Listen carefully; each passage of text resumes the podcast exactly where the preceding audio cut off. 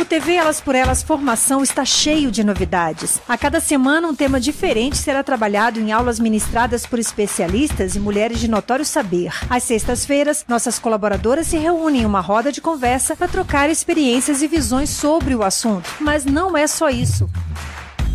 Como você já sabe, o objetivo do nosso programa é preparar e formar mulheres para a disputa política. Por isso, convidamos companheiras de todos os cantos do país para compartilhar suas histórias e trajetórias com a gente. Então anota aí, de segunda a sexta, a partir das quatro da tarde, tem TV Elas por Elas Formação na TV PT.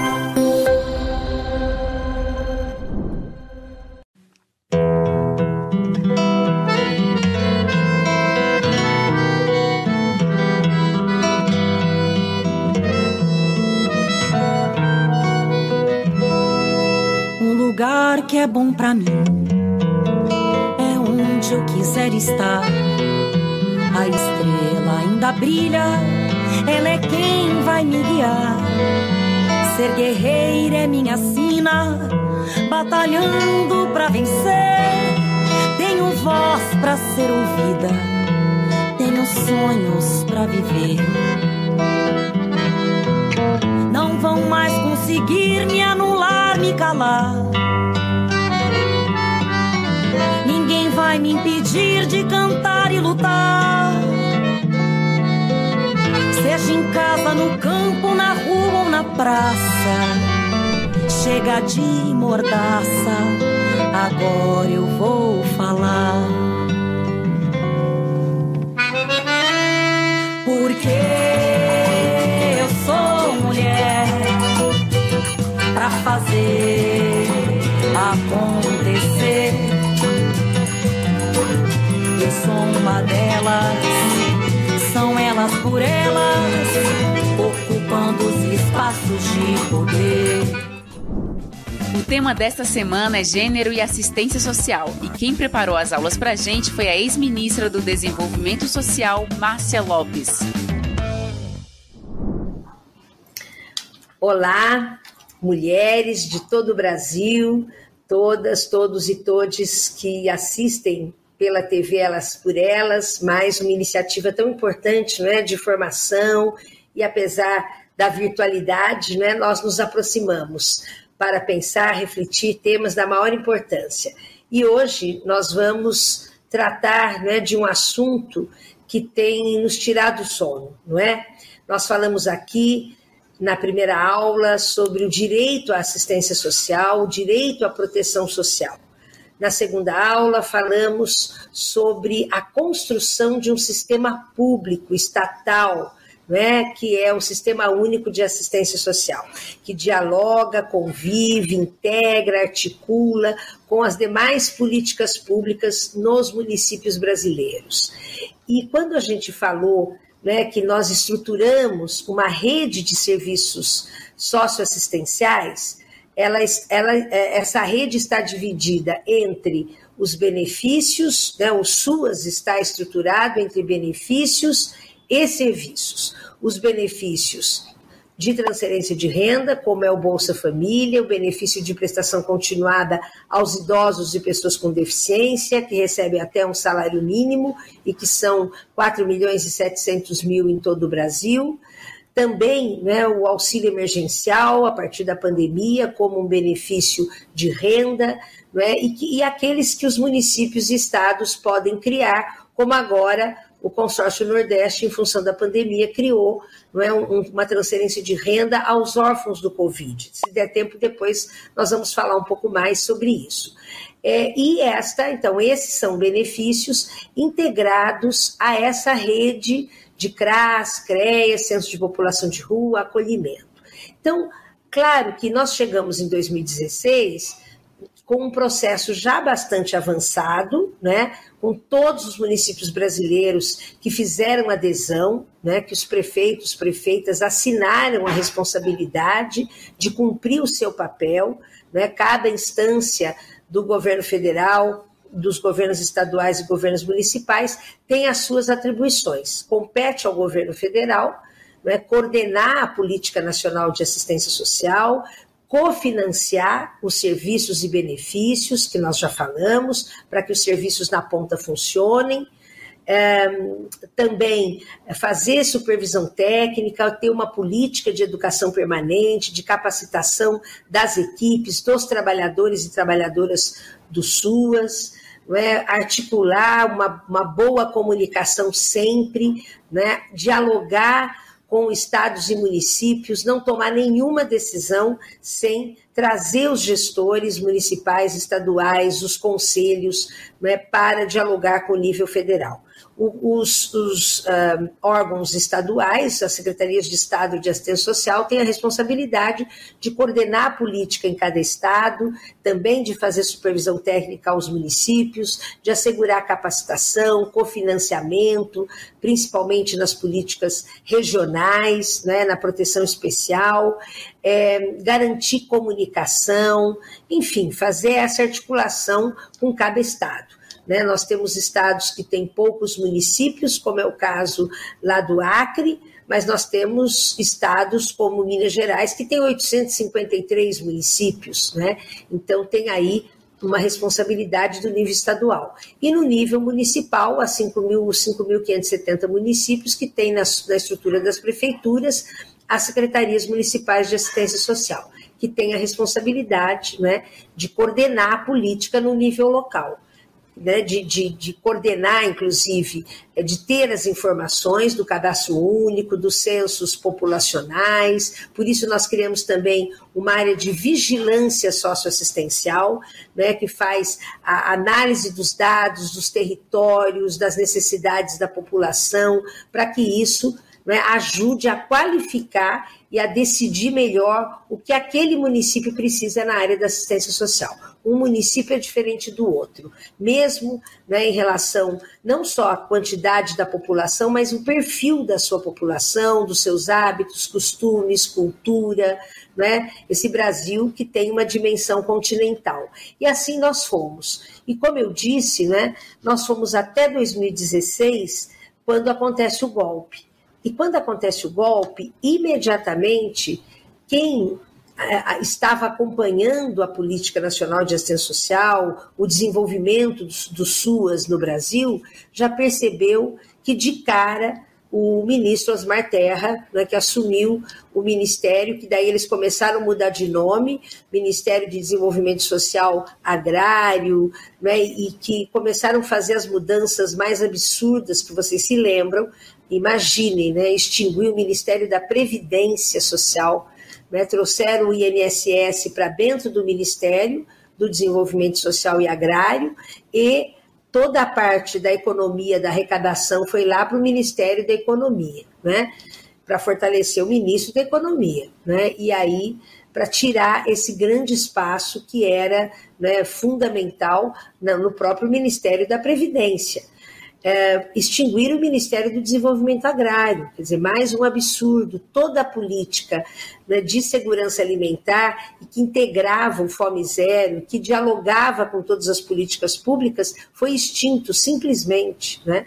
o Ministério da Cultura, o Ministério do Esporte, e aí todas as políticas de políticas para as mulheres, de igualdade racial, de criança e adolescente, elas foram praticamente é, é, extintas foram precarizadas, né? Se coloca lá uma ministra que a gente bem sabe quem é ela, né? Alguém que é homofóbica, que é uh, que tem preconceitos, não é? Que julga as pessoas, as comunidades, os serviços públicos. Então, nós bem sabemos o que isso significou do ponto de vista de um grande retrocesso. Isso em 2016, não é? quando ainda houve aquele governo de transição com uh, o presidente Michel Temer e depois, em seguida, com a eleição uh, deste governo que está aí, um governo sem dúvida genocida e que, mais ainda, né, seguiu na mesma orientação, destruindo, desfinanciando. A primeira coisa que se fez foi afastar os estados e municípios. Não se chamou mais reunião com os secretários de Estado da assistência social, com os secretários municipais de assistência social, com os conselheiros, com os fóruns, né, fóruns de usuários, de trabalhadores, porque é isso que é importante. O Brasil ele só consegue enfrentar os seus uh, dilemas, né, as suas, uh, a sua realidade, né, os seus grandes desafios, é, principalmente em relação às mulheres, a gente sabe bem disso, se tiver diálogo, se tiver uma construção coletiva. Mas isso acabou. A partir de 2016, né, o que houve foi sempre uma, uma atitude de, de muito autoritarismo, de centralização e total desrespeito às comunidades, às, às regiões. Vocês lembram que um dia, por um, por um lapso, né, o microfone do Bolsonaro estava aberto e ele disse, ele se virou para a pessoa que estava ao lado dele, para um ministro, e disse: para o Nordeste, nada. Né? Eu agora tenho a honra, com outras colegas aqui do Paraná, de participar, de acompanhar o, a Câmara Técnica da Assistência Social do Consórcio Nordeste, que, junto com outras câmaras temáticas né, e comitês técnicos, tem feito esse debate do Nordeste, né, tem tomado decisões importantíssimas, os governadores com muita força. Né? Então, é, nós vimos o que, o que começou a acontecer. Por isso, já em 2016, a gente viu né, um, um recuo no orçamento para pagamento dos serviços de atendimento às crianças em trabalho infantil, às crianças vítimas de violência sexual, às mulheres vítimas de violência, né, os serviços que, está, que, que, devem ser realizados nos CRAS, nos CREAS, no Centro de População de Rua, em toda a rede não governamental. Imediatamente, né, um, um retrocesso e o corte de orçamento, que hoje chega a quase 60% nós o orçamento ele, ele serve para financiar as transferências de renda e para financiar os serviços nos CRAS, CREAS, em toda essa rede é, é, da assistência social. Ah, em relação aos serviços, para vocês terem uma ideia, quando a gente assumiu em 2003, não chegava a um bilhão. Quando é, a ministra Tereza saiu, estava em 3,8 bilhões. E o ano passado já, e este ano e para o ano que vem, a proposta de orçamento é de 1 bilhão e 100 milhões, ou seja, voltou ao orçamento de 2003. Isso é muito grave. Né? Então, esse desmonte começou com a extinção dos ministérios, o, o governo federal extinguiu o CONSEA, o Conselho Nacional de Segurança Alimentar Nutricional, dois terços da sociedade civil. Simplesmente ele desconsiderou tudo o que o Conselho discutia e que tinha ali a presença né, da assistência social, da saúde, da educação, da cultura, é, da política de mulheres, da previdência, de todas as áreas. Simplesmente ele cortou ele fez essa, esse rompimento com o Pacto Federativo. Não sei se vocês se lembram, mas quando o governo federal anunciou o primeiro auxílio emergencial, depois da pandemia, eles fizeram um card e divulgaram. Este programa não pertence aos governos estaduais e municipais, é do governo federal. Ou seja, né, a demonstração de uma total é, vaidade, né, é, desprovida de qualquer responsabilidade, espírito constitucional, porque é na Constituição que está escrito o Pacto Federativo. Governos federal, estaduais e municipais que tem que trabalhar em conjunto, tem que discutir, não tem problema, pode ter divergência, pode ter diferentes partidos políticos, mas tem que ter responsabilidade pública, tem que conversar, tem que financiar, tem que entender da realidade vividas nos municípios e nos estados para poder definir o que é, né, o que é prioridade, o que tem que ser é, resolvido né, de acordo com as necessidades dos municípios, com os planos municipais, estaduais, assim como na saúde, na assistência social, nós também temos os, cada município tem que ter um plano municipal de assistência social, tem que ter um fundo municipal de assistência social, né, e tem que ter um conselho municipal funcionando, que é paritário, metade indicado pelo prefeito ou prefeita e metade indicado pela sociedade civil. E, esse, e essa estrutura, ela se repete no nível estadual e também no nível federal. E aí o governo passou a, a, a, a não reconhecer né, a tirar toda a legitimidade que a gente estava pondo nos governos do presidente Lula e da presidente Dilma. Então, esse, esse tanto é que vocês lembram, no auxílio emergencial, o governo, ao invés de chamar os municípios para participarem né, da, da, operacionalização, para fazer chegar o auxílio emergencial, aquelas filas imensas na Caixa Econômica e muitos assistentes sociais, psicólogos de CRAS, tendo que emprestar o celular, o chip, para que as pessoas pudessem usar e se inscrever, uh, se cadastrar no aplicativo. Então, milhares de pessoas deixaram de receber o auxílio emergencial justamente porque o governo fez questão de individualizar. É isso que ele quer. Quando às vezes as pessoas dizem assim: ah, nós temos que trabalhar com os invisíveis. Ninguém é invisível.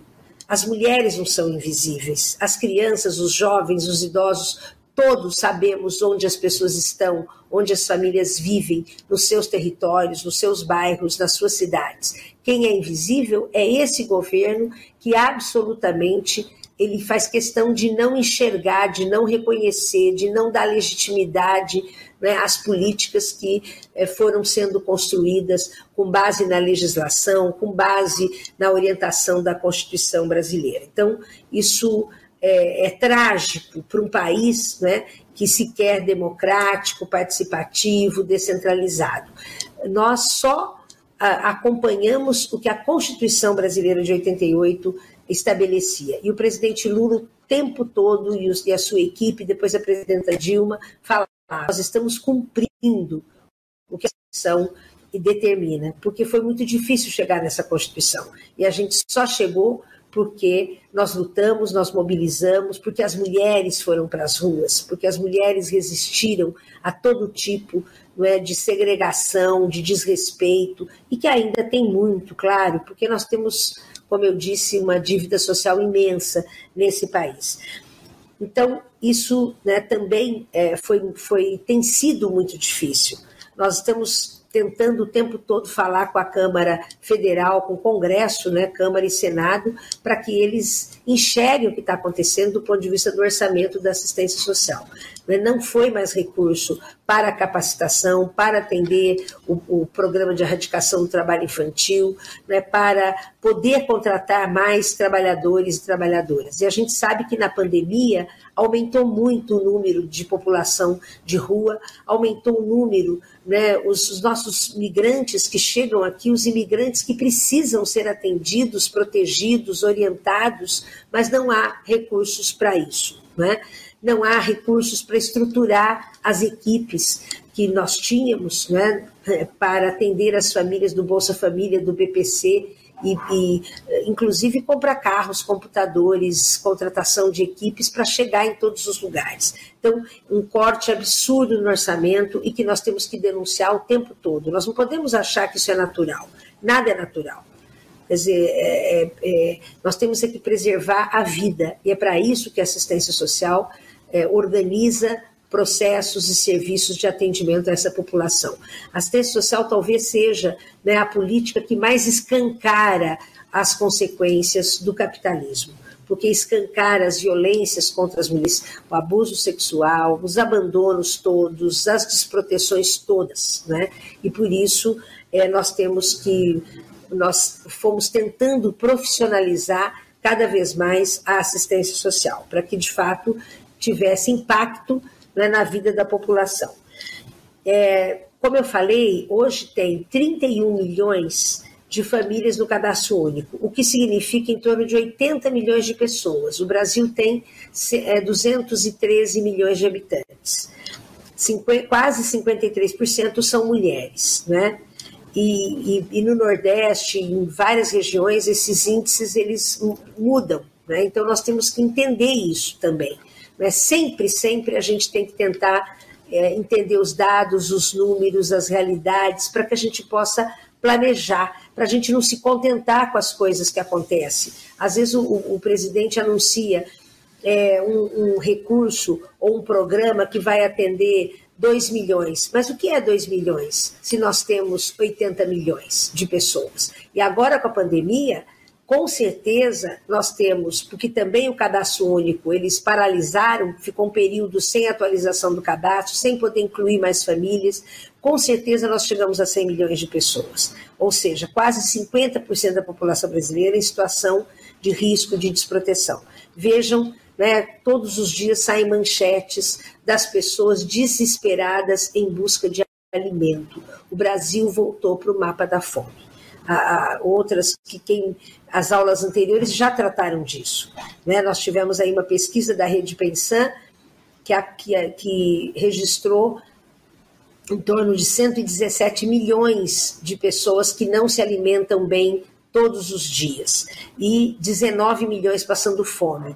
Ontem eu, ontem eu li uma matéria, o Graziano, que foi nosso ministro, primeiro-ministro de Segurança Alimentar e Nutricional, depois diretor-geral da FAO, e que criou o Instituto Fome Zero, e ele, e ele já fala em 27 milhões. As pesquisas, os estudos já estão falando em 27 milhões de pessoas passando fome em nosso país. Quantas pessoas passam fome aí no seu município, aí no seu território? Isso é muito importante, porque nós temos que denunciar e nós temos que nos mobilizar para enfrentar essa situação. É, nós, né, felizmente, com o Sistema Único de Assistência Social, nós conseguimos, a partir do CAD Único, porque é, com 31 milhões de famílias, né, nós atendíamos as 14 milhões de famílias no Bolsa Família, mais 4,700 no é, BPC e a oferta de serviços, né, e, e, pra, no mínimo para chegar às famílias do cadastro único. Então, esse cadastro que estão tentando transformar num aplicativo individual, ele deve ser cada vez mais mantido, aprimorado, melhorado. Nenhum governo tem o direito de desmontar nada que população e que esteja na, na, Constituição brasileira e nas leis orgânicas. Por isso, né, seja a, a, própria Lei Maria da Penha, seja toda a legislação de proteção às mulheres, né, a aposentadoria rural para as mulheres, que foi tão importante, né, e, mas há uma tentativa permanente, um discurso permanente de precarização, de extinção, de apagar aquilo que os nossos governos democráticos e populares é, fizeram. Uma última questão ainda, né, desta deste momento, desta aula, é justamente a gente lembrar, né, que políticas republicanas, elas são políticas públicas feita, feitas com a participação né, de todos os estados, municípios, governos, é, governo federal e a, a, sociedade civil. A sociedade civil sempre teve no Brasil um papel fundamental, os movimentos sociais, né, movimento de mulheres, eh, sejam igrejas mais progressistas, os sindicatos, entidades assistenciais. E nós não podemos abrir mão disso. Nós temos que enfrentar o contexto atual, que é de total desmonte. O contexto hoje é de redução do orçamento, é de ruptura com o Pacto Federativo, é de não diálogo. Vocês não imaginam o que está acontecendo no atual Ministério da Cidadania, que mudou de nome, né? O que era Ministério do Desenvolvimento Social e Combate à Fome virou Ministério da Cidadania, e que ali virou um tudo né? O Ministério da Cultura tem uma Secretaria de Cultura, uma Secretaria de Esporte, a Secretaria de Segurança Alimentar e Nutricional, ela está vinculada a uma Secretaria de Inclusão, então ela caiu do status de Secretaria Nacional. A Secretaria de Assistência Social, a mesma coisa, ela está vinculada a uma outra secretaria. Né? A gente nem entende o que está acontecendo. O ministro Osmar Terra levou o fundo, os fundos, o Fundo Nacional de Assistência Social, que deve estar integrado à política nacional, levou para dentro do gabinete. Ou seja, né, um total desmonte institucional, um desmonte das regras, um desmonte de todo o processo de diálogo com o Brasil. E para uma política pública funcionar no município onde vocês moram, é preciso ter não tem jeito, é preciso ter uma organização, um planejamento, um diálogo, é preciso cumprir os prazos, é preciso que os municípios tenham segurança do que vai acontecer. Me lembro bem quando a gente andava por esse Brasil afora, que o presidente Lula dizia o tempo todo: o lugar de vocês é no meio do povo, os ministros e ministras têm que estar né, falando com as comunidades, conhecendo a realidade das comunidades. E quando a gente ia, né, a gente tinha essa dimensão. Quantas vezes eu me reuni com as mulheres no Nordeste, no Sul do país, e elas diziam o significado, o que mudou na vida delas com o Bolsa Família, com o BPC, com as cisternas, com é, estímulos à, à, inclusão produtiva, à qualificação dos jovens, por exemplo, com o ProJovem, né, depois com o Pronatec, enfim, políticas públicas e que a gente queria muito mais, que a gente entendia que nós chegamos em 2016, né, iniciando um processo de consolidação dessas políticas e que a gente queria ampliar muito mais e que, e que a pauta das mulheres tinham que estar muito mais ligadas a cada política, com orçamento anexo, né, para a gente saber em que medida estava se investindo na, nas políticas que são essenciais à vida das mulheres. Né? E, no entanto, é, isso em relação a todas as políticas públicas. E, no entanto, o que a gente viu a partir de 2016 foi esse caos, né? uma, uma destruição geral e de todas as áreas. E por isso o governo faz isso de caso pensado, ele faz para enfraquecer mesmo as, a, os governos, ele faz isso para enfraquecer os movimentos sociais, e aí cada grupo vai se virando com, como pode, vai criando estratégias, vai criando iniciativas. Mas nós não podemos né, cair nessa armadilha e nos dividirmos. Nós temos aqui nos fortalecer e criar né, os coletivos que eu vou falar na próxima aula, quando a gente vai falar do futuro da assistência social. Bom, eu acho que nós vínhamos, é, assistência social, né, para para ser sincera, é, ela tem altos e baixos, né? É, desde 1995, né, que foi um avanço quando a gente conseguiu garanti-la né, na, na, na, Constituição Federal, enfim, tá, é, é, é, conseguimos a aprovação da LOAS, né, então a gente construiu uma série de conquistas, né, porque a assistência social, desde o seu início, ela é uma política daquelas que ela é essencial e ao mesmo tempo é a menos valorizada, né? Porque tanto os gestores quanto a população em si, eles lembram da assistência social no momento né, da necessidade. E a gente conseguiu, né, é, no, no, governo é, da, da, no governo Lula, no governo da presidenta Dilma, né, muitos avanços, né, inclusive com uh, o programa Bolsa Família, com a regulamentação, né, com os planos, né, o Plano Nacional é, de assistência social, né, é, a LOAS, enfim, né, implementação de vários serviços, de novas ações, enfim, que se construiu, né? Então, o programa Bolsa Família tirou milhões de pessoas, né, da, da miséria. É, as pessoas conseguiram, né, é, muitos, é, comprar casa própria, né, conseguiram né, se reestruturar, se restabelecer, e aí é, agora, né, com esse desmonte que, que está acontecendo, né, é, após 2016, a gente vem num decrescente, porque a gente vem perdendo, cada dia que passa, nós perdemos um direito. E isso nos traz né, uma reflexão muito grande a importância que tem né, o, o, o controle social né, é, é, nessa, nessa, nessas questões, porque a assistência social ela foi construída por várias mãos, né, por várias pessoas, é, discussões muito longas, né, mas a gente conseguiu construí-la conjuntamente e, e se tornou uma política eficiente graças né, aos governos eh, eh, populares que entenderam né, a necessidade da população. O controle social teve um papel fundamental né, nesta construção e acho que agora tem um papel muito maior, que é da gente eh, restabelecer né, essa, essas discussões.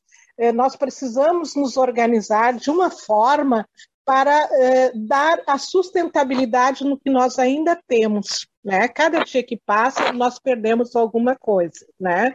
Se torna mais difícil para nós, enquanto usuários, porque hoje o desemprego crescente do jeito que está, né, as pessoas passando fome, nós estamos né, com milhares de pessoas passando fome, milhares de pessoas que perderam né, sua casa própria para ter dignidade, né? porque acho que a nossa luta maior é por dignidade, por direitos, né, da gente conseguir ser um cidadão de fato e contribuir né? Porque é, o que, que nós vemos e qual é o discurso que tem né, os governos hoje que a gente vê? O usuário, né, o pobre, a, a, a, as classes menos favorecidas não querem trabalhar, só querem viver né, se sustentar com recurso público, que não é verdade. Quem se sustenta com recurso público não são né, os pobres, não são as classes menos desfavorecidas. É exatamente né, esse governo que está lá no poder, que tem usado, inclusive, os recursos para viagem, para compra de voto, né?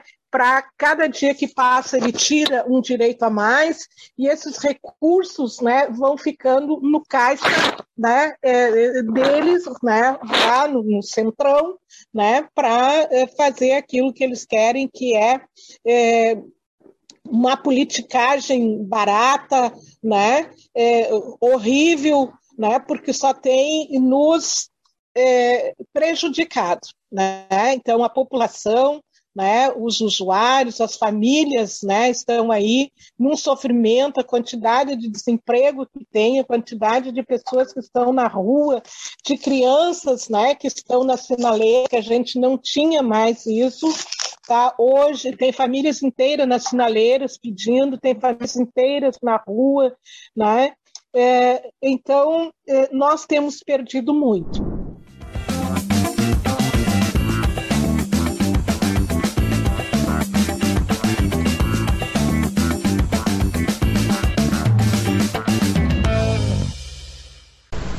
Eu sou Daniele Santa Brígida, sou militante do movimento LGBT e sou militante do movimento de mulheres. Atualmente eu estou secretária estadual de mulheres do PT. A minha militância ela se inicia no movimento estudantil, na luta contra todas as formas de preconceito. Então, enquanto jovem, eu participei de vários fóruns de debate, conselhos nacionais, conselhos locais, e nesse processo eu destaco que a nossa dificuldade é, de ser mulher nesses espaços e ser uma mulher assumidamente bissexual é sempre um processo de barreiras que a gente precisa enfrentar dia a dia. Sempre ser testada, sempre é, ter que se destacar, sempre ter que fazer mais e melhor. É, a cada dia são novos desafios, são novos enfrentamentos e uma luta contínua pela conquista do respeito que a gente merece. E esse processo ele não é fácil, mas ele é um processo que a gente constrói e que a gente sabe que pode contar com companheiros e companheiras ao nosso lado para ajudar a transformar esses espaços em espaços mais saudáveis e mais igualitários para as mulheres. São muitos os desafios dentro da militância. Para nenhuma mulher é fácil estar numa posição de poder. Primeiro, a questão do acesso, que muito nos é negado. E segundo, a questão da permanência, porque o tempo todo nós somos sempre testadas, sempre colocadas em dúvida a nossa posição, a nossa postura. Mas esses processos a gente vence, a gente não tem alternativa, porque isso é da natureza de toda mulher, é lutar e vencer. E estar dentro do Partido dos Trabalhadores é a certeza de que a gente tem várias conquistas ao lado de companheiros e companheiras que, por mais que não estejam exatamente na mesma luta, na mesma página que a gente, eles vão nos apoiar. Isso é o que me faz petista. Eu sou PT e o PT sou eu. O TV Elas por Elas formação dessa semana fica por aqui, mas amanhã você confere a última aula preparada pela Márcia Lopes com o tema Assistência Social do Futuro. Que sonhos temos? Você encontra todos os nossos programas na playlist da TV Elas por Elas Formação no canal da TV PT no YouTube e em formato de podcast no Spotify.